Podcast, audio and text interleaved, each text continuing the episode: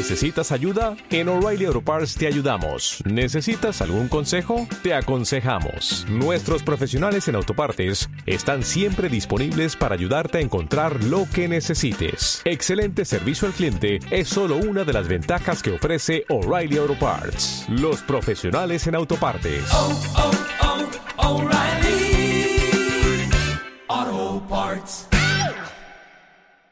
Lo que la tele separó, la radio los juntó. Aquí en ADR Networks damos comienzo a un programa único, diferente y divertido.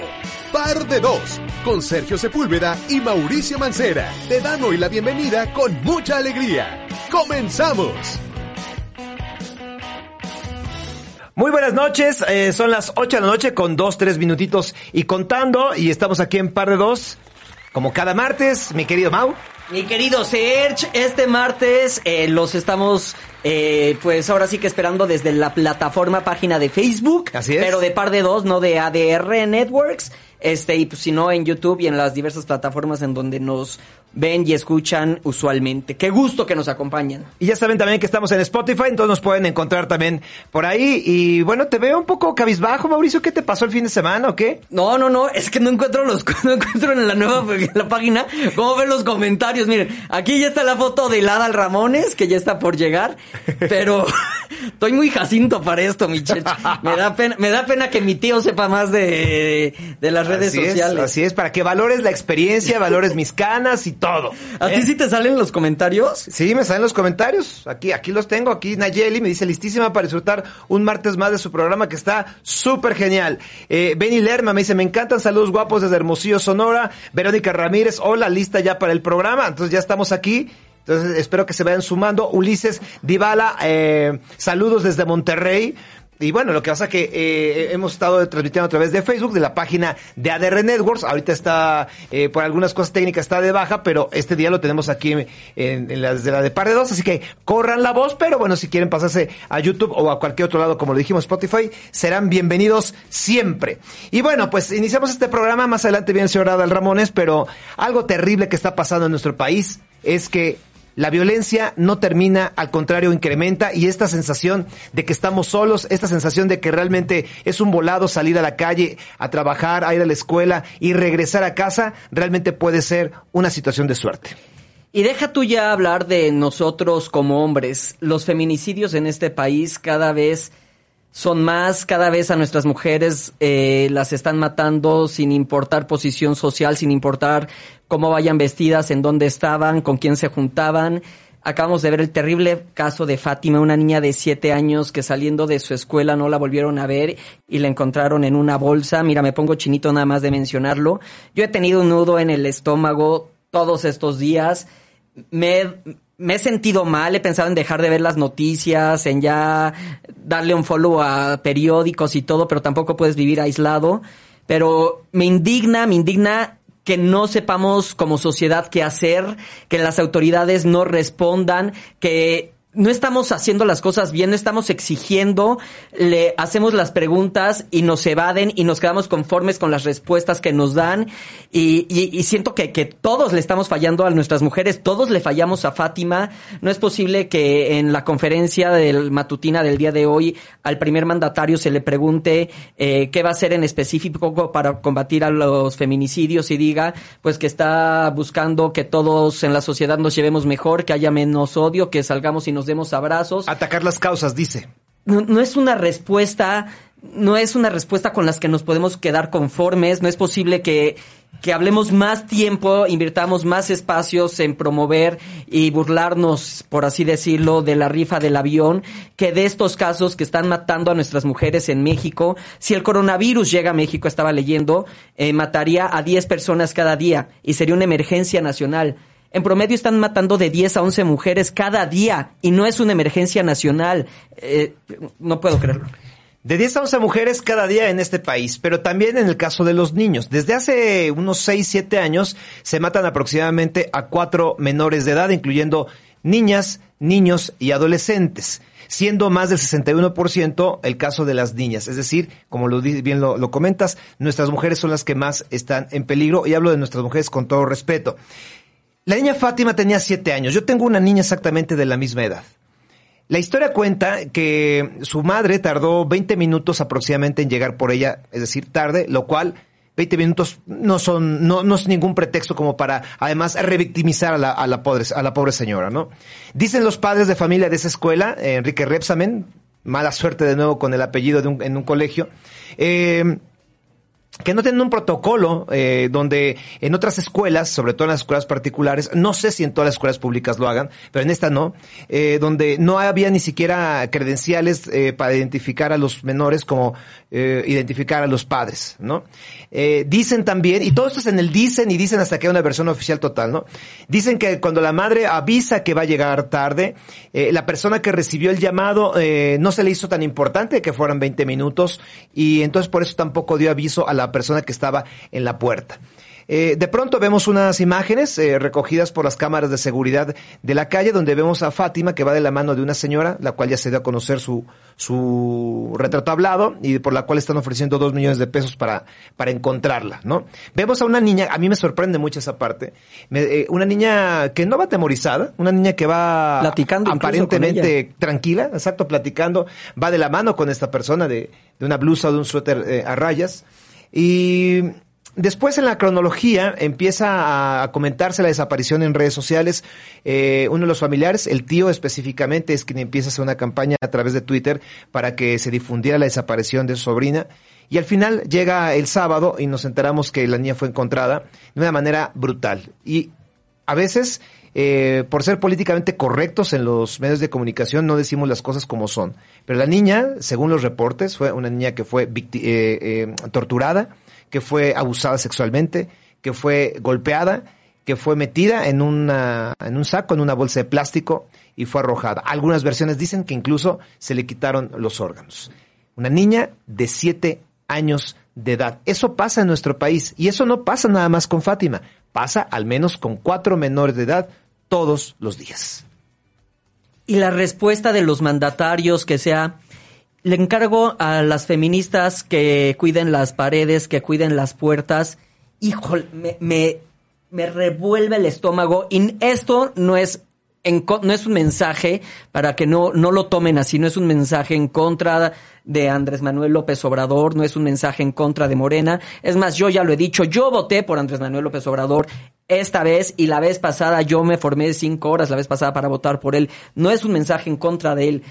Pero no es posible que nos den estas respuestas, no es posible que nos conformemos con estas respuestas, no es posible que les preocupen más, que vandalicen unas puertas, que pinten un monumento, que rayonen una pared a una vida de siete años, a diez mujeres que pierden la vida todos los días por el simple hecho de ser mujeres y que nosotros no estemos haciendo nada porque insisto, o sea, también como sociedad jugamos un papel importante y entonces me toca dar una, una conferencia en unos días de la equidad de género y me- le estoy eh, estudiando, le estoy preparando. Digo, todo viene también desde como sociedad, yo siempre me pregunto, ok, en el cambio climático podemos hacer muchas cosas que van a ayudar, porque todo suma. Pero en esas cuestiones, pues ya, eh, obviamente, los que más contaminan, pues son las compañías que tiran carbón, que utilizan carbón y todo ese tipo. O sea, ya nosotros haremos nuestra parte, pero el gran problema viene de, de eso. Pero en este tipo de cosas sí es de nosotros, sí es una cuestión de la sociedad. Claro que las autoridades se tienen que poner las pilas, pero nosotros también, eh, como sociedad, ¿en dónde dejamos a la mujer? La seguimos, eh, la seguimos teniendo en desventaja en todas las circunstancias, desde el nivel educativo, desde el nivel laboral, y eso se ve reflejado, tristemente se ve reflejado en esto, en que pierden la vida todos los días 10 mujeres y no pasa nada, en que hoy fue Fátima, pero ¿cuántas niñas han sido? Dices que cuatro menores todos los días y que la mayoría son mujeres, que la mayoría son niñas. Y, y no pasa absolutamente nada. Y va a haber otra declaración el día de mañana que se saque de contexto y van a decir que esto eh, viene de los neoliberales, que esto viene de otro grupo y nos vamos a quedar en una queja más en cómo es posible, qué tristeza, no se puede vivir así en este país, pero sí, no se puede vivir así en este país. Y eh, estaba viendo una encuesta que lanzó una página de que si la gente tuviera la oportunidad de irse de aquí, obvia- si lo con trabajo en otro país y el 97% votaba que sí, que obviamente se iban. Y claro que nos vamos de este país y este país nos está matando, este país nos está enterrando. O sea, por supuesto que nos vamos a ir. Nadie quiere dejar su tierra, nadie quiere dejar el lugar de donde vino, donde está su familia, donde están sus tradiciones. Pero si no hay las condiciones mínimas para tener una vida, para que nuestras mujeres puedan salir a la calle y estar protegidas, si porque naces mujer en este país te mata, está muy cabrón. La parte criticable al, al presidente de la República es sobre todo un tanto la indolencia en el, en el discurso. ¿no? La falta de empatía, de, De solidaridad. O sea, ni siquiera, al menos yo no lo escuché, ni siquiera hubo como una, una situación de un pésame, ¿no? Y eso, eso, eso duele en general como sociedad, imagino que a los familiares más. Si las causas es el neoliberalismo o las medidas que no se tomaron del sexenio de Peña Nieto y sexenios atrás, tal vez. O sea, no estoy de acuerdo en, el discurso, pero supongamos que esa es la razón. Pero discúlpeme, pero voy a hacer un, un ejemplo que no tiene nada que ver con los feminicidios y tampoco con la muerte de esta pequeñita. Pero cuando uno tira basura, le tiene que enseñar a los niños a no tirar basura. Eso es atacar las causas, es decir, la educación cívica, ¿no? Tú te tienes que comportar de acuerdo a las reglas de una sociedad. Entonces, como padres, como instituciones, tenemos que atacar las causas de lo que genera la contaminación o que genera la basura, ¿sí? Pero no por eso, mientras tanto, mientras resolvemos el problema de la basura, vamos a quitar los botes de basura o vamos a dejar de sancionar a quien tire basura, ¿no? Entonces, aquí es lo mismo. Si las causas de un feminicidio, del secuestro de una niña, de la violación y tortura y del asesinato de una pequeña, son las causas neoliberales o las que sean, mientras tanto tenemos y mientras convencemos a los malos de que nos tenemos que dar abrazos y vivir en paz, mientras eso sucede y llegamos a una situación como vivir en Finlandia, bueno, que para eso nos tardan varios cientos de años, entonces Mientras tanto, mientras llegamos, tenemos que agarrarlos y tenemos que ir por los malos y tenemos que hacer que nuestras policías y que todos los procesos para encontrar a una niña, a una mujer desaparecida, sean rápidas. Hoy platicaba en Venga Alegría con uno de los abogados y nos decía cuál era el proceso exactamente cuando alguien era secuestrado, en el caso de un niño, cuando se robaba un niño. Pues sí, tienes que ir a la fiscalía, es decir, al Ministerio Público. Primero tienes que hablar a, Locatel, luego tienes que hablar al Ministerio Público. Y ya entre los ministerios públicos o fiscalías tienen que dar a conocer los datos y generar la alerta Amber. Y entonces yo le preguntaba, ¿en cuánto tiempo sucede esto? Y me dices que esto tiene, esto llega a suceder más o menos en 10 horas en promedio. 10 horas es muchísimo, muchísimo.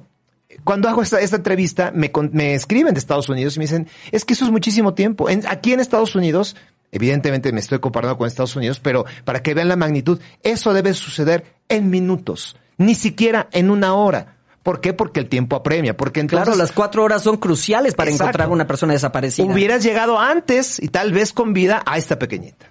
Y aquí recolectaron videos, bueno, según la fiscal Ernestina Godoy, eh, los videos donde se ve el sur a donde se suben y donde van a hacer el cateo y todo. Le preguntan cuándo hicieron la recolección. Dudan al dar el día. Evidentemente, bueno, a mi parecer se quisieron cubrir y dijeron que fue lo, estos videos los encontraron el sábado. El sábado, cuando esto ocurrió el 11. De acuerdo, fue O sea, es lamentable el sábado cuando el padre y la hermana mayor pusieron la denuncia el 11, el mismo día. Y ahorita sacar datos personales de la mamá, revictimizar a la mamá, es algo que no podemos permitir. No podemos permitir ahorita que la señora esté en un escrutinio público después de la tragedia que está viviendo. Por favor, hay que ser empáticos. En redes sociales también tantita madre para las personas que están aprovechando de eh, esta tragedia o están usando esta tragedia para hacer causas políticas. Tantita madre, por favor. Fíjate que estás diciendo que esto fue el martes, ¿no? Hoy, hoy es martes también. Todos los martes estamos con ustedes, pero esto fue la semana pasada, el 11 de febrero. Si lo ponemos en ese sentido que también es dramático, mientras nosotros, mientras ustedes allá en casa, a esta hora estaban cenando o en la mañana estaban recogiendo a sus hijos, bueno, mientras ustedes estaban haciendo su vida cotidiana y nosotros también jugando bromas, trabajando, eh, preocupándonos, pagando nuestras cuentas, bueno, pues había una familia y había otras tres familias al menos de pequeños que habían perdido a sus niños, que habían perdido a sus niñas y que tenían la esperanza de encontrarlas, de que haya sido una mala broma, de que hubieran estado con un pariente, de, en fin, cualquier circunstancia. La historia de la, de la familia de Fátima fue totalmente distinta. Hoy, hace una semana, ellos estaban preocupados exactamente de encontrarla.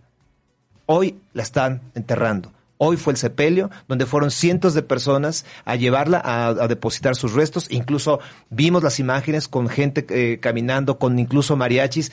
Pero esto, tú dijiste algo muy cierto, Mauricio. Esto lo hemos visto muchas veces y no tiene que quedarse en una cifra más. Si no nos conmueve, una vez más, así como pasó lo de Ingrid Camilla una semana antes, ¿eh?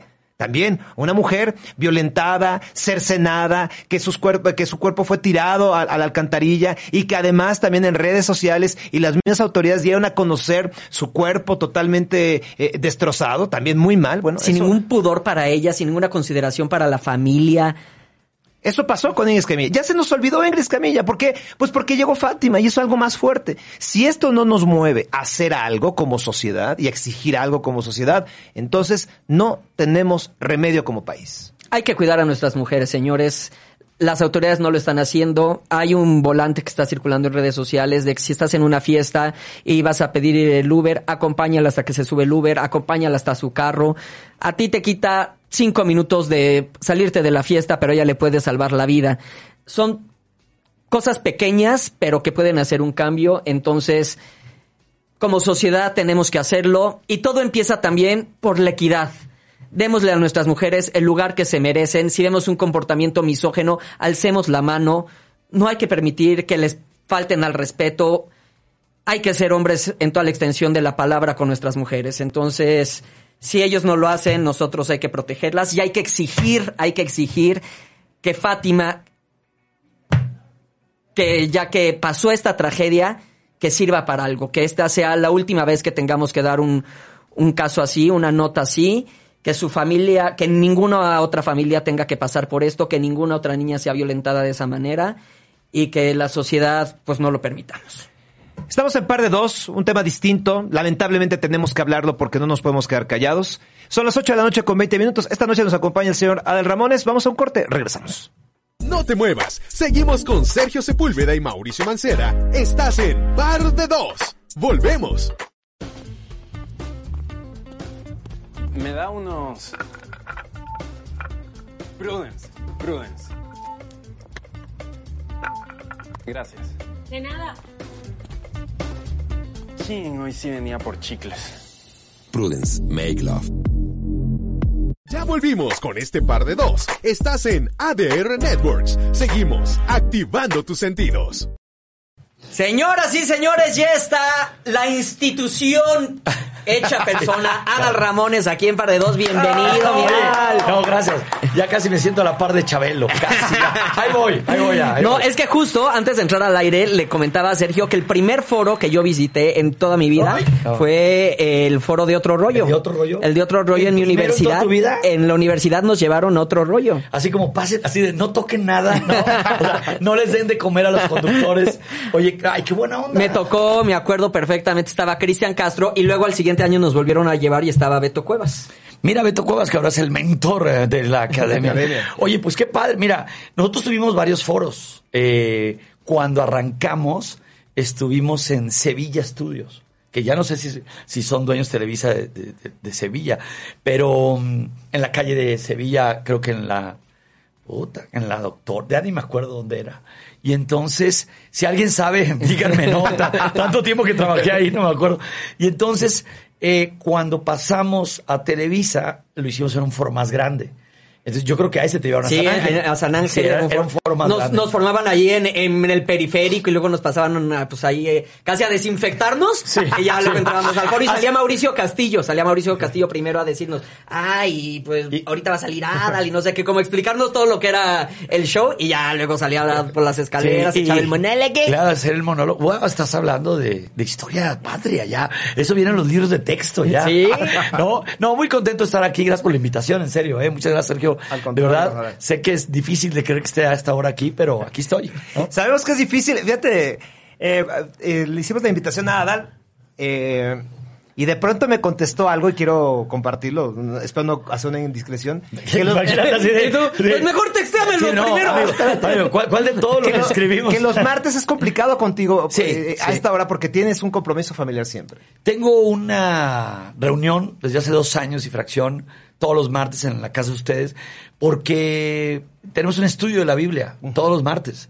Entonces, cuando yo veo todo esto que ocurre en mi manera personal, muy humilde y personal, digo, en la torre sí estamos como que muy, como, como que muy olvidados de, de Dios o de, por lo menos de las cosas buenas, que no quiere llamarlo así, ¿no? Sí. Pero, pero sí, eh, los martes eh, trato de no tener nada. El día que tengo un evento, pues eh, ahí sí me lo pierdo totalmente.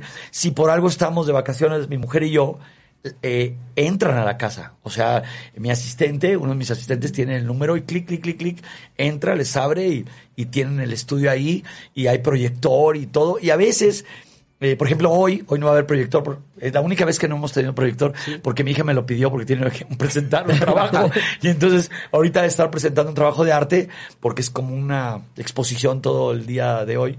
Y hoy por primera vez no hay proyector, pero es, es muy padre. es- pues, de repente es como ¿Cómo, cómo algo- llegas a eso, Adán? Fíjate que siempre, siempre he tenido yo esa inclinación hacia, hacia tratar de, de escudriñar la palabra. Lo hacía en desorden, no entendía nada, porque realmente yo lo abría y decía, no, estoy leyendo y no entiendo nada. Pero te estoy hablando hace muchísimos años. Y, y la vida hizo acercarme y alejarme, acercarme y alejarme de eso. Pero luego, eh, hace unos años, eh, la que ahora es mi mujer Carla, ella iba a esas lecturas de la Biblia en Puebla. Y entonces eh, eh, le dije, oye, ¿y, y quien va a darle la lectura vive allá? O como dijo, no, es de México y va con su esposa todos los jueves. Eh, eh, se o sea, no es un sacerdote. no, es, pues, no, es un pastor. Es un pastor. Entonces, él dijo, díganle a ustedes, sus amigos, a los que quieran, y si quieren tal. Entonces, lo, lo que me gusta, yo veía a Carla muy emocionada y muy contenta con esto, y yo siempre tuve esa inquietud. Ya me había acercado en dos, tres ocasiones, y, y entonces eh, Carla me dijo, eh, el día que nos casemos, pues yo ya voy a dejar de ir en Puebla. Sí, sí. Pero Carla se casa conmigo, vive en México y dijo, oye, ¿y si le decimos que aquí en la casa? Entonces él dijo, con todo gusto, el único día que tengo libre es el martes. El martes que, que no voy a dar a ningún estudio. Se le llama estudio porque un día dice, vamos a hablar, así, vamos a hablar hoy, le mando un saludo a Juan Carlos que no está oyendo, pero ahorita como va a estar grabado se va a Sí, sí, quedar. se va a quedar. Entonces, eh, eh, Juan Carlos García Abraham eh, dice, vamos a hablar el siguiente martes de los hijos o vamos a hablar de cómo ser un buen jefe. Todo viene en la Biblia, no hay ni que buscar otro texto. Entonces voy a hablar de lo que dice la Biblia, de cómo ser un buen hijo, o cómo ser un buen padre, ¿no? O por, o por qué intentar, por lo más que se pueda, de no mentir. Entonces, con versículos de la Biblia, no de otro texto, dice, ok, vamos a leer tal cosa. Entonces pone el proyector y, estamos todos reunidos y alguien dice, a ver, Adal, este, empieza o fulanito tal. Entonces vas leyendo y va escudriñando uno por uno cada uno de los textos solamente utilizando la Biblia. Nada de que yo creo, porque a mí ese rollo dije, al ratito van a salir con que, pues es que yo creo que esto al decir, miren, voy a checar este libro de, de tal ruso que, que, se fue a, las, a unas cuevas a vivir en Lituania y esto dice, no, o sea, es realmente, y entonces a mí me, me ha llenado, me ha dado una alegría increíble eh, ir a estos estudios que son mi casa, que está están invitados, están invitados. Y entonces eh, llevamos como dos años y, y medio, por ahí, dos años y fracción. Muy contentos. Pues gracias por, eh, por evitar ese, ese eh, compromiso y estar aquí con nosotros. No, no, les dije, oiga, no voy a poder venir, pero está mi mujer allá, recibe a todo el mundo. Hemos Y llegado. a- tampoco ves el proyector. el proyector tampoco les aviso que todos a leer de su Biblia si lo llevan. Fíjate, sí, mucha gente dice que eres. No, no, no soy, no soy así de. Digo, con todo respeto a todos, pero no es el aleluya y la pandera, no, el pandereto y todo. No, con todo respeto a todos. No, simplemente ese martes es de qué nos vas a hablar hoy. Y, y él dice, vamos a hablar de la avaricia. Y viene muy bien explicado aquí en, en la Biblia. Y así es. Son estudios que te dejan algo muy hermoso, ¿no? Claro, y lo necesitamos. El ser humano ahorita necesita Está- aferrarse a cualquier cosa que le haga bien. claro. Porque la nece- espiritualidad se está perdiendo. La espiritu- es que ahora este rollo del individualismo, ¿no? Decir soy yo y después yo y al último yo y va y sobre quien sea. Eh, digo, yo sé que ustedes empezaron a hablar en el primer bloque de toda esta tragedia que, que espero que no ocurra lo que normalmente le pasa a un país como este que tiene tan mala memoria que de repente volvemos todos a nuestra vida cotidiana y, y- y fue otra más y no puede ser posible. Eh, sí estoy muy, muy, muy decepcionado, lo tengo que decir verdaderamente de, de las respuestas que da el señor presidente. No lo, no lo puedo creer, la verdad no lo puedo creer. Eh, yo sí, cuando estaba él en campaña, decía, ¿por qué no darle una oportunidad a la alternancia? De acuerdo. Podría ser. Pero no vi que existiera una especie de empatía con, con la víctima, con su familia. Eso creo que es lo que más nos duele Eso, como sociedad. Estamos muy dolidos y, y también el hecho de, de achacar a los demás. Es como si yo ahorita dijera a mi mujer, es que como yo vengo muy herido de mi pasada relación, todo es culpa de mi ex esposa, ¿no? Entonces, no, no, no, a ver. Y yo veo que aquí hay una especie de ejercicio de a cada cosa que yo tenga que eh, esclarecer o ayudar o poner reglas más estrictas o vigilancia, voy a decir que todo es culpa del pasado. Entonces, también es otra decepción comenzar a, a- si, si los demás comienzan a hacer un juego político de esto, de, de decir, eh, de atacar al señor presidente, el señor presidente creo que no debe de, debe de hacer caso omiso de eso y es ponerse a trabajar todo el equipo. Y ahora ya no es nada más un rollo de gobierno, es un rollo personal. Cuando, cuando yo recuerdo una época cuando yo era niño, que podías andar en la calle tranquilamente jugando. Jugar, andar en bicicleta, jugar a escondidas. Y recuerdo que de repente tal vez mi papá me había dicho, oye, este, vete aquí a la farmacia y tráeme tal cosa. Y yo podía ir de niño caminando. Hoy, lamentablemente, ya no se puede. Y todavía creo que hay esas malas costumbres de ve y tráeme tal cosa. Cuando ya no puedes tener un hijo en la calle. Eh, esta cadena de errores de lo que ocurrió con Fátima, eh, aunque descubramos el hilo, no nos va a regresar a la niña. Eso de entrada Cierto. y así muchísimas. Eh, todas estas mujeres muertas en Juárez, las famosas muertas de Juárez, que muchas eh, no tienen ni nombre y, y ahora es, pues porque se van a trabajar. ¿Cómo? O sea, no entiendo. A ver, pues es que porque están solas. Entonces, ¿cómo? O sea, estas mujeres que son... Porque usó minifalda, porque, estaba en la noche. Porque traía una cerveza. Porque, o sea, what? Entonces yo creo, desgraciadamente, desgraciadamente, porque es una, una vida humana, pero eh, ¿qué va a pasar con los castigos? Eh, ¿Vamos a caer en, en tener que poner una pena de muerte en México? Es, es también matar a otra persona. Pero, y luego hay muchas personas, ustedes lo saben, que han estado con la pena capital que eran inocentes. Entonces, Y en este ¿cómo- país donde no puedes confiar en la justicia. Exactamente. Entonces, es, es muy triste, estamos pasando por un, un inicio de año espantoso y el término del otro también. Y si nos vamos hacia atrás también. Pero no es momento ahorita, ahorita, en esta situación, no es momento de decir, es que yo recuerdo que, que Cedillo, ¿no? Yo recuerdo que entonces fue culpa de Salinas de Gortari, ¿no? Sí, no. O sea, no este, este- este hilo no acabaría nunca. ¿Qué es lo que el señor presidente y su equipo tienen que hacer? Y nosotros como sociedad. Porque somos esta sociedad que es, ah, que parece que ya va a salir Duarte libre y no hacemos nada. Oye, que la Casa Blanca, que el dinero de toda esta eh, conspiración. Y ya se quedó en el olvido, ya se como- quedó, Sí, y no sale Duarte nada. libre y, al- y en un año lo volvemos a ver en las revistas de sociedad sentado Claro. en la mesa invitado con todas las personas en las grandes bodas y todo y se nos olvida Se y nos vuelve a ser parte de nosotros aunque eh, haya dado agua en lugar de quimioterapias a niños aunque se haya llevado todo el dinero de Veracruz y como lo decías no tenemos memoria ¿no? Y se, va a que- y se va a quedar millonario. Sí. O sea, él, el día que salga él, libre, sus bisnietos es todos millonarios, ¿no? Entonces, somos el, el país de, ah, caray, es que bonito que estamos hablando de este tema, pero eh, mañana es el partido, mañana es el clásico, y se nos olvidó todo, todo. Yo creo que ahí está una gran falla de la sociedad, de las autoridades, de todos en general. No podemos creer que nos eximimos nosotros como sociedad cuando alguna vez eh, dijimos algo inapropiado a una mujer, cuando alguna vez al ver que un amigo hiciera algo no nos enfrentamos al amigo por temor a perder la amistad, o en la calle cuando vimos que alguien ofendía a una mujer, no nos paramos a decir, oye, párale, ¿por qué? Porque nos puede sacar un cuchillo. Entonces, realmente eh, la cobardía de, de todos nosotros y de muchos somos culpables, todos nosotros, todos nosotros, de todo lo que le está ocurriendo a, a las mujeres y no nada más a las mujeres. O sea, cualquier delito que se haga. Está el feminicidio, que es reprobable, pero todo lo que ocurre. Eh, esto de vamos a subir al cuate de los camotes eh, porque no tienen permiso, vamos a subirlo a la granadera, no Al- a la patrulla.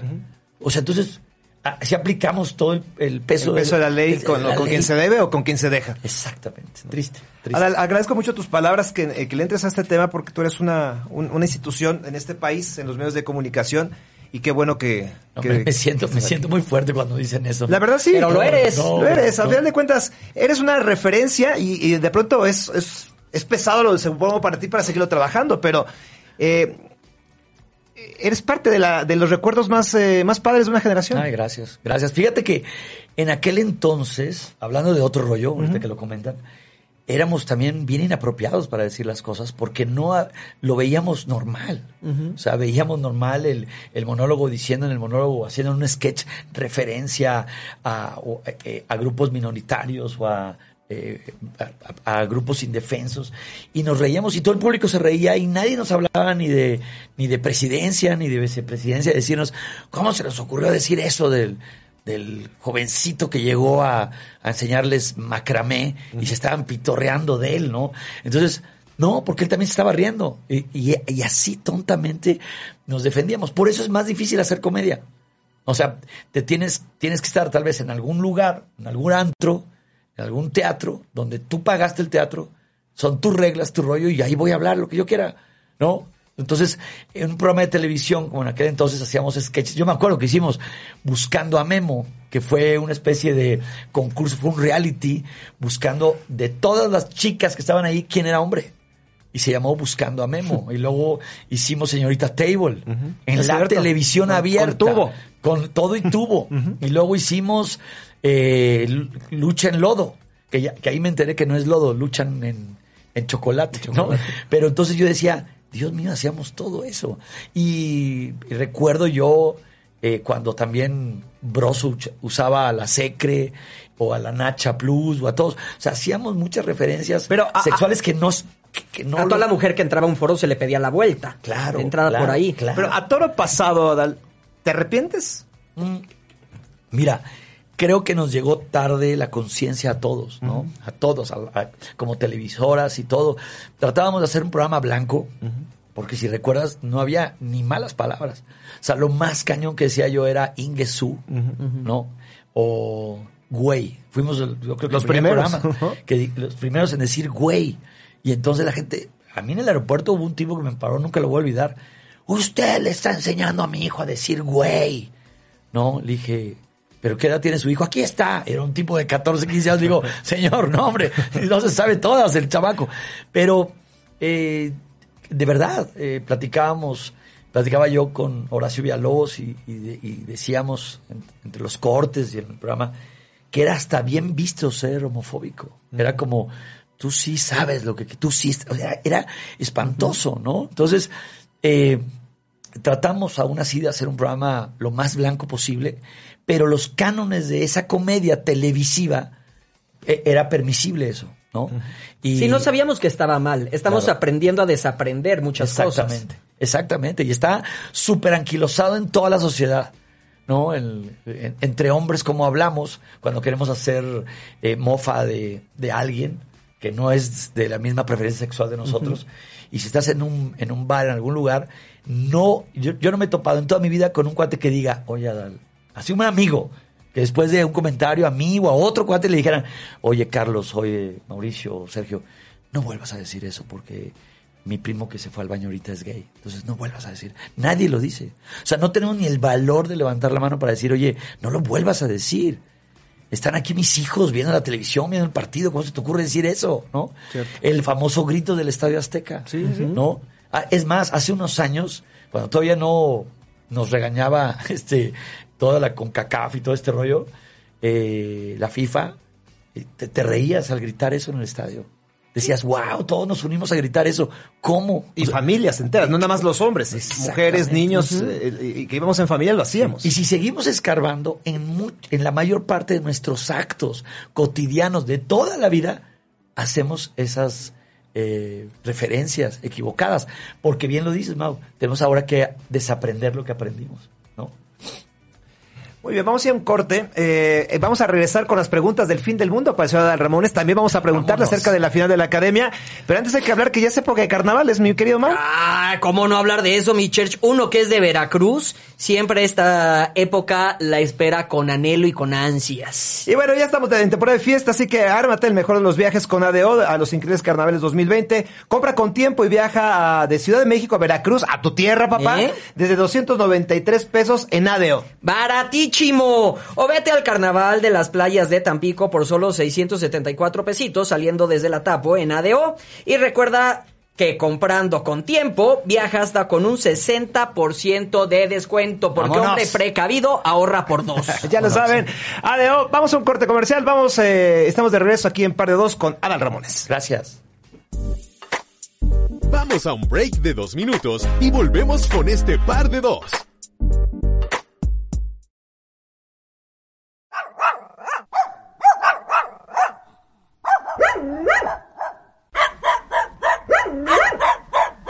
Perrito? Con Full Sensitive de Prudence se siente más. Con tecnología de lubricación dual para darte máxima sensibilidad. Prudence, make love. Seguimos con más de este par de dos. Síguenos en nuestras redes sociales de ADR Networks MX.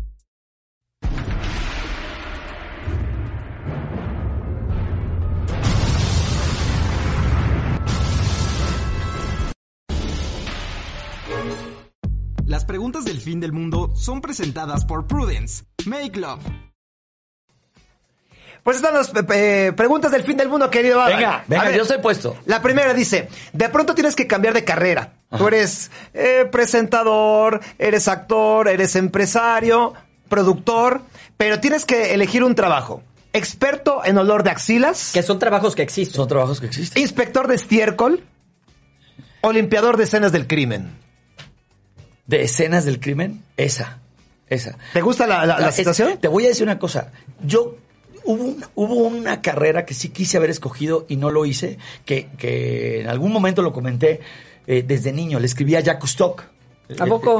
a la Asociación Científica. Jacques Stock, le escribí cuando era niño. Y nunca me contestaron. Si no, ahorita Ah, estaría. bola si, de hojaldras. Si me hubieran contestado, estaría yo allá con. No, en la Antártida, ¿no? Muriendo No, pues qué bueno que no, qué bueno que no. Pero, pero otra, otra cosa que nunca lo dije, pero que siempre me ha apasionado, es exactamente las escenas del crimen y agarrar a los culpables. O sea, el rollo detectivesco a mí siempre me ha encantado. Así que, ¿tendría yo que revisar escenas del crimen? Sí, Sí. y esa. limpiarlas. Limpiarlas. O sea, ok. ya, ya, las, ya las estudiaste y luego te llevas todo. A Ok, limpiar No, sí, ya. Soy el, el de la muestra tal y el botón y, y el, y la, agarrarlo con los guantes de, de plástico y todo. y Sí, Yo, sí. juro, yo cuando voy a estos Enigma Rooms y todo, Sí. juro que soy buenísimo y nunca lo logro. Pero evidentemente, no, yo soy buenísimo No, para eso. invítenme, porque yo lo voy a resolver. Digo, oye, Mau, te hemos invitado tantas veces, no has resuelto ni uno. Sí, sí, la neta, sí. A ver, A define el mundo, otra define el mundo. Imagina que tienes el poder de revivir a una persona de las siguientes parejas. ¿Cantinflas o Tintán? Veamos, Juan a ver, Gabriel, ¿Cantinflas o Tintán? ¿Quién de los dos? ¿Cuántiles o Tintán? Eh, Tintán. Ok. Juan Gabriel o José José. Híjole. José José, porque con él sí me llevé bien. ¿Ah, sí? O sea, cuando, cuando lo veía de cuatro Lo de trabajo, conociste. lo conocí y había un respeto padrísimo, era muy divertido, muy respetuoso. O sea, y siempre era Lito, era muy lindo. A, a- a Juan Gabriel no lo conocí y aparte, un día nunca fue otro rollo. Fue impresionante. Sí lo- sí lo invitaron. Lo invitamos varias veces y él una vez puso una condición. Voy y me quedo cantando toda la noche con ustedes, platicando entrevistas, si me equipas a estas tres escuelas de computadoras. Dije, no, ya valimos. No, pues muchas gracias, señor. Muchas gracias. Y ya no pudimos. No, no, nunca fue. Bien. Nunca fue a otro. Buena Pero entonces yo creo que a José José. Va. Pedro Infante o Jorge Negrete. Pedro Infante. Por eso me, Omar Chaparro cuando hizo a, a el rollo este de Caído del Cielo, como Caído del Cielo, dije, toda la vida. Y, y Omar me dijo, yo sabía que tú te ibas a, a poner contento de que hice esta película. La verdad, Pedro Infante para mí, wow. Sí. Wow. Frida o Diego Rivera. Frida. Frida. Sí, yo también. Sí, yo creo que también. Y, y que no sufra tanto. Si la revivimos, que no sufra tanto. Si la revivimos, sí. La pasó mal. Si la revivimos, mal. la, la- la mandamos en Uber a todos lados para que no se suba a ese tranvía, ¿no? Fíjate que Frida es, la- es el personaje mexicano, contando mujeres y, y- y hombres, más conocido en todo el mundo. Y es el artista estandarte. más cara. Así es. Del Chavo del Ocho hubiera sido el Chavo o Kiko. Yo, el chavo. El Chavo. Eh, hubo un homenaje que le hicimos en Televisa a don Roberto Gómez Bolaños y se debatía entre quién iba a ser el Chavo del Ocho, sí se hacía esta revival de las de la escena, de unas escenas. Entonces fulanito va a ser no sé qué, decían que si Diego Luna iba a ser no sé qué, que si Gael, se manejaron muchas cosas y a mí me tenían como un posible Chavo de- del Ocho. Nunca se hizo, pero cuando se realizó el homenaje, yo fui uno de los conductores de ese de ese evento y no yo soy muy chillón, amigo. Yo como sabemos. decía el Capi, el Capi decía, ah, me reí mucho porque el Capi dijo, Adal Ramones es el único que llora viéndose en la tele él mismo llorar. Así, es que me veo llorar y yo lloré. O sea, dime quién hace esa estupidez, ¿no? Y entonces eh, me, me, me hubiera encantado haber hecho esas escenas, pero bueno, conduje un homenaje del, del Chavo del Ocho, de don Roberto Gómez Bolaños, ahí en vida, con él, con Florinda Mesa, con gran parte de su equipo. Fue muy bonito. Sí, él, él. Ya me hubiera sido, gustado haber sido él. Oye, si se te ponchara una llanta, ¿a quién del elenco de otro rollo le hablarías para que te echara una mano? Eh, yo creo que definitivamente a Lalo Suárez, que no era del elenco. Eh, Lalo Suárez. Es mi productor en Miembros al Aire. Exactamente, Lalito Suárez. Eh, gran amigo, compadre. Pero si lo ves como que sepa cambiar la llanta, Lalo. Lalo por su fuerza. No le puedo hablar a Jordi. Yo- no, Jordi va a decir, oye, amigo. Yo creo que más Gaby y Plata, Yo ¿no? creo Gaby que más, más ruda, más sí, ruda, Yo creo que Jordi di- diría, oye amigo, espérame, no encuentro el gato. No, ¿Dónde es? ¡Es este! No, no, yo, yo creo que mi compadre, fíjate, cuando me secuestraron, cuando a mí me secuestraron hace, pues si Paola, mi hija, va a cumplir ya 19, a mí me habrán secuestrado hace 21 años, 22 años.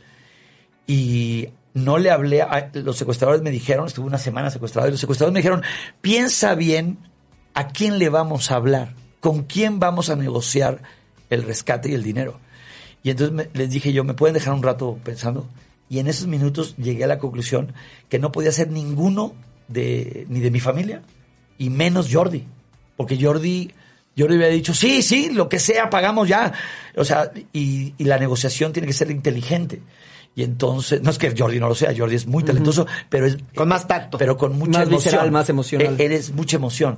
Entonces le hablé a alguien que yo creo, cuando salí yo de ahí y me, me rescató el equipo antisecuestros, eh, bueno, no, no entraron tumbando puertas ni nada, me soltaron los secuestradores y ellos llegaron con patrullas, todo el mundo ahí, al lugar donde les había dicho que estaba liberado yo. Eh, tomé la gran decisión de que fuera Memo del Bosque. O sea, Memo del Bosque fue la mejor decisión cerebral, táctico, ¿no? Este, eh, mesurado y, y obviamente con todo el, el, el know-how del equipo antisecuestros, eh, tuvo momentos muy difíciles Memo.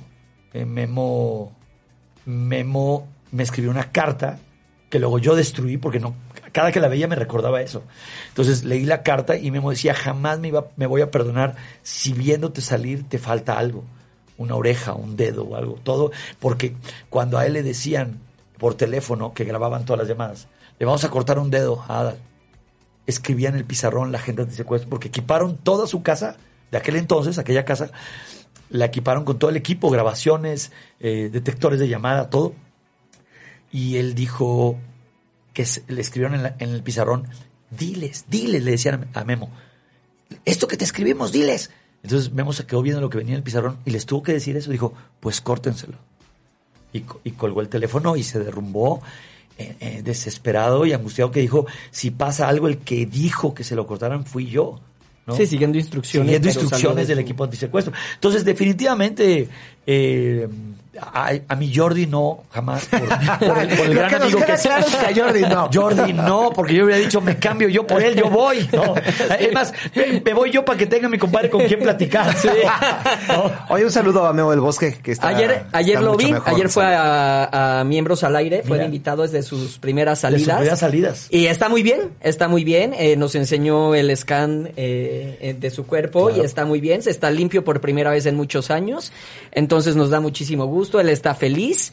Y, y pues la verdad fue un momento bien padre. A todo el mundo nos sí. emocionó el verlo entrar al foro y verlo entrar entero. entero. Y Memo nos hizo una gran comida en el- para el Super Bowl, no, no pude ir. Gracias, Memo. Este, nos hemos escrito, me manda muchos videos de, de risa. Y este, y sí, le mando un gran abrazo, un beso a mi querido Memo del Bosque y a su familia. Y, a- y adelante, ¿no? Para adelante. ¿En qué situación venderías tu alma al diablo, Adal? Nunca lo haría, nunca lo haría. Pero por salvar la vida a un hijo, sí. O sea, si, o sea, no sé, o sea, estoy diciendo una estupidez, pero, eh, no voltearía yo a ser de, de a ser servil al mal. Llámale diablo, satanás, mal, ¿no? El, el, el, el- el enemigo, etcétera. Pero yo creo que no, no, no, no voltearía ni a coquetear con eso. Pero uno no sabe, fíjate, uno no sabe qué ocurriría cuando la vida de un hijo está. Seguiría yo pidiéndole a Dios, ¿no? Seguiría yo pidiéndole a Dios este, que me salve a mi hijo, ¿no? Eh, he estado en, en situaciones yo, y así quiero que se queden las cosas. Que no, ojalá no les ocurriera algo tan grave como que lo me ha ocurrido a mí, eh, eh, a mis hijos. O sea, no podría. Yo, ahí sí, fíjate, yo me entregaría y diría, tómenme a mí y suelten a mis hijos, ¿no? Ahorita tienes una chica de 19 años, pero también tienes a un bebé, a Cristóbal. Sí, y en medio está Diego, de, que, de 10, 16. de 9, que va a cumplir 10. Ah, Diego. sí, ¿Cómo, 10. cómo, cómo, cómo te- Nueve años entre cada uno de ellos. Exacto. Estoy, estoy loco. A eso iba. ¿Cómo te partes entre el bebé, el adolescente y la joven El, adulta? el preadolescente. sí, El preadolescente. Todavía chiquillo es niño de 10, va a cumplir 10 años. Está cañón, pero te lo voy a resumir en esto. Un día, así paz, que les toca un fin de semana conmigo y uno en, su propia casa, ¿no?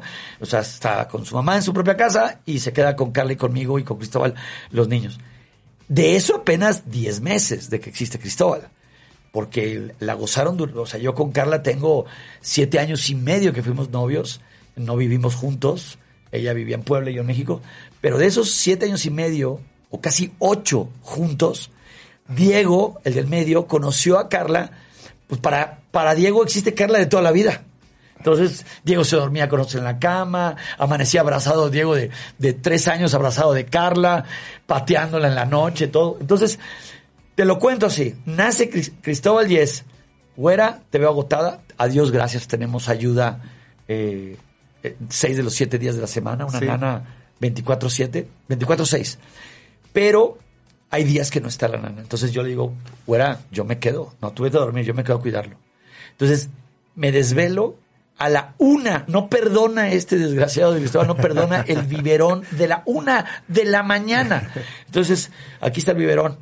Y me quedo así, digo, ay, ya a las dos y media tengo que ir por Paola al antro. A las dos treinta. Entonces, este, eh, a veces se queda mi, mi querido Ismael conmigo, que me lleva a todos lados y todo. Entonces digo, Isma, dale para aquí, dale para acá, aquí estoy en el antro. Paola es una niña adolescente que es súper, súper responsable porque le digo, a las 2.31 que yo te vea salir, que no sea a las 2.30 y va a haber un problema. Entonces a las 2 Esa es la frase de todos los papás. Sí, sí. Exacto. A las 2.29 está Entro, entro por ti. En pijama, así en pijama, para que hagas el oso. Y entonces sale Paola, la llevo. Llegamos a la casa, pone tú, 3 de la mañana.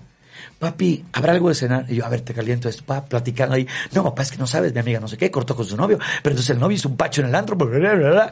Al- digo, Paola, ya vamos a dormirnos. Tres y media. Ya después de cenar, tres y media, tres cuarenta y cinco. Le digo, papá, este, no me despiertes temprano. Le digo, ¿cómo? ¿No, no vas a ir al partido de tu, de tu hermano? El partido, que no sé por qué lo hacen así las, los clubes de soccer de los niños, a las 7 de la mañana, ocho. la cita, Sí, sí. 7.30 partidos, ¿están locos o qué? Entonces, ya, fíjate, me quedé medio despierto viendo la tele, o digo, Netflix, sí, me quedo despierto, a la una, una infracción el biberón, lo vuelvo a dormir, 2.30 paso por Paula, llega, papá, ¿podemos cenar algo? 3 de la mañana, 3 infracción, 7 de la mañana, Diego, para arriba, vámonos. Entonces vete al partido, todo el rollo, termina el partido y es, papá, ¿dónde nos llevas a desayunar? Y digo, Dios mío. Entonces desayunamos el rollo, sí, vamos así, vamos al parque, córrele, a- para veces vamos allá a la Y mexicana. no, ya mejor los llevo con su mamá. Sí, sí, sí, sí. Ustedes no son mis hijos. Y entonces eh, me voy al teatro. Entonces imagínate, o sea, voy al teatro. Todavía no es la primera función de 2 más 2 que están invitados. Esto es par de dos, pero nosotros estamos en 2 más 2. 2 más 2 en el Teatro Jorge Negrete. eh, de jueves a domingo funciones. Boletos Ticketmaster. Mauricio Islas, Sabine Musier, eh, todo, todo el mundo. Muy bien, muy y entonces, eh, eh, llego, todavía no es la primera función y ya estoy muerto. O sea, digo, Dios mío, ¿de dónde voy a sacar fuerzas para dar la función? Y son dos funciones. Termino, termino la función, llego y es ayuda con el bebé. Pero levántate temprano porque son los ensayos y lectura de guion del domingo de la De la academia. Entonces, lánzate a la academia. Y luego termina el domingo de la academia, llegan los amigos a la cena de ayer, que les mando un beso a todos, a Horacio, a Gavito, Edith Márquez, todo, y se van a las 3 de la mañana. Bueno, que Se han También ido- que encajosos, No. oigan. Es un papá luchón. se, han ido, se han ido más tarde. Bueno, Yo cuento la anécdota de que Gabito en la pasada reunión estaba en el marco de la puerta y volteaba a ver a Horacio y creo que todavía estaba este María José y Mauricio su esposo y, y, y Gabito no se quería ir. ¿no? Carla embarazada, a, a punto de reventar y decía Gabito, le volteaba a ver a todos y decía, neta, neta se quieren ir. Eran las 5 de la mañana. Y decían, vámonos ya, Gabito. Estamos a todo dar. O sea, neta se quieren ir. Vete a dormir, Carla. O sea, digo, Gabito, ya todos se quieren ir a dormir. No, muy feliz. Grandes amigos. sí. Oye, y el, reencuentro de otro rollo que también fue en tu casa, ¿hasta qué hora fue? Ah, fíjate que ese, como empezó tan temprano, empezó como comida a las 2.30, se fueron yo creo que como a la una. Ah, también dos en de la mañana. Cajosos, se echaron sus 12 horas. Encajosos, encajosos, pero estuvo padre, una carne asada. tal. Nos hemos juntado ya tres veces. La primera fue en mi casa, la segunda fue en casa de Rocks, y luego fue Mauricio. Y hace poquito fuimos a comer Lalo Suárez, Jordi y yo, porque andamos viendo si acaso pudiera existir ese encuentro del elenco de otro Que rollo. ya lo han cantado muchos años. Todo era mentira. O sea, o sea, la gente decía, hoy júntense entonces. Ah, sí, claro. Esta es la primera vez que nos juntamos para eso. Pero ojo, es para hacer un show, una gira de teatro. No, o sea, no, no el programa de televisión. Entonces andamos viendo la posibilidad de hacer eso. Yo estoy en 2 más 2, ya tengo dos años, dos meses en 2 más 2.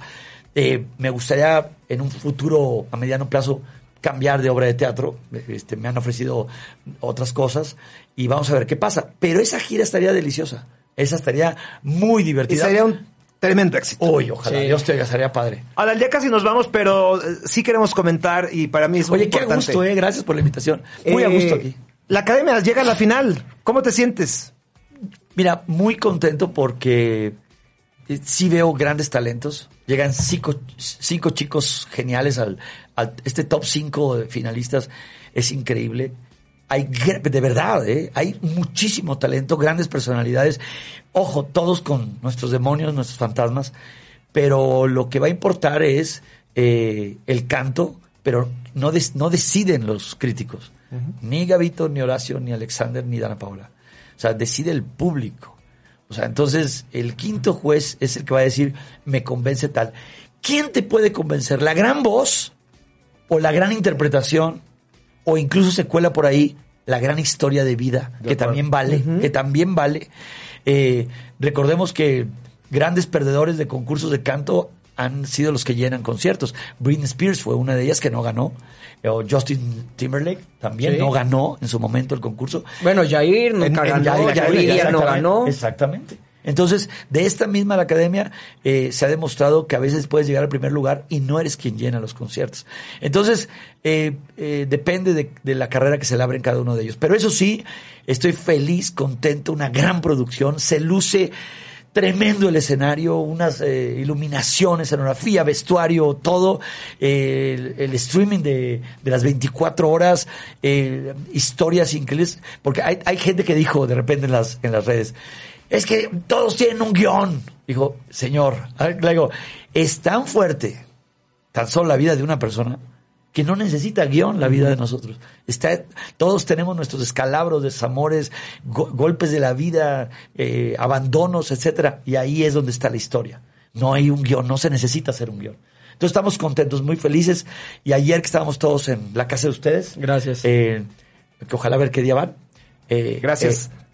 Estábamos todos platicando de wow, qué programa nos ha tocado hacer. Estamos Y- felices. Y por supuesto con un gran conductor. Adal, gracias, Gracias. por estar en Par de Gracias, Dos. Sergio. Es un Gracias. orgullo para nosotros entrevistarte, ¿o ¿no, mi Mau? Yo Gracias, Mau. así lo presenté una institución, el primer foro que, que pisé, y en gran parte por lo que me dedico a hacer lo que hago. Gracias, Entonces, Mau. gracias. Adal, un placer haberte tenido Gracias, aquí. Gracias, de verdad, para mí ha sido un honor y qué rico se siente estar aquí con ustedes. Llevan el programa, de verdad, con un toque de, de mano de seda. Increíble, muy bien. Muchas gracias. Adal. Bueno, la próxima semana recibimos a Memo Villegas para echarnos un cumbión bien loco, una estrella de, Sí. de las redes sociales. Y mi Mau, nos vamos. Pues un placer haber estado con ustedes como todos los martes y haber acompañadote una vez más en esta conducción, mi church, un privilegio. Te quiero y bueno, quédense porque viene Mauricio Castillo y con Castillos en el aire. Mauricio. Castillo con Castillos en el aire y ahí síganme en mis redes, arroba Adal Ramones. Gracias.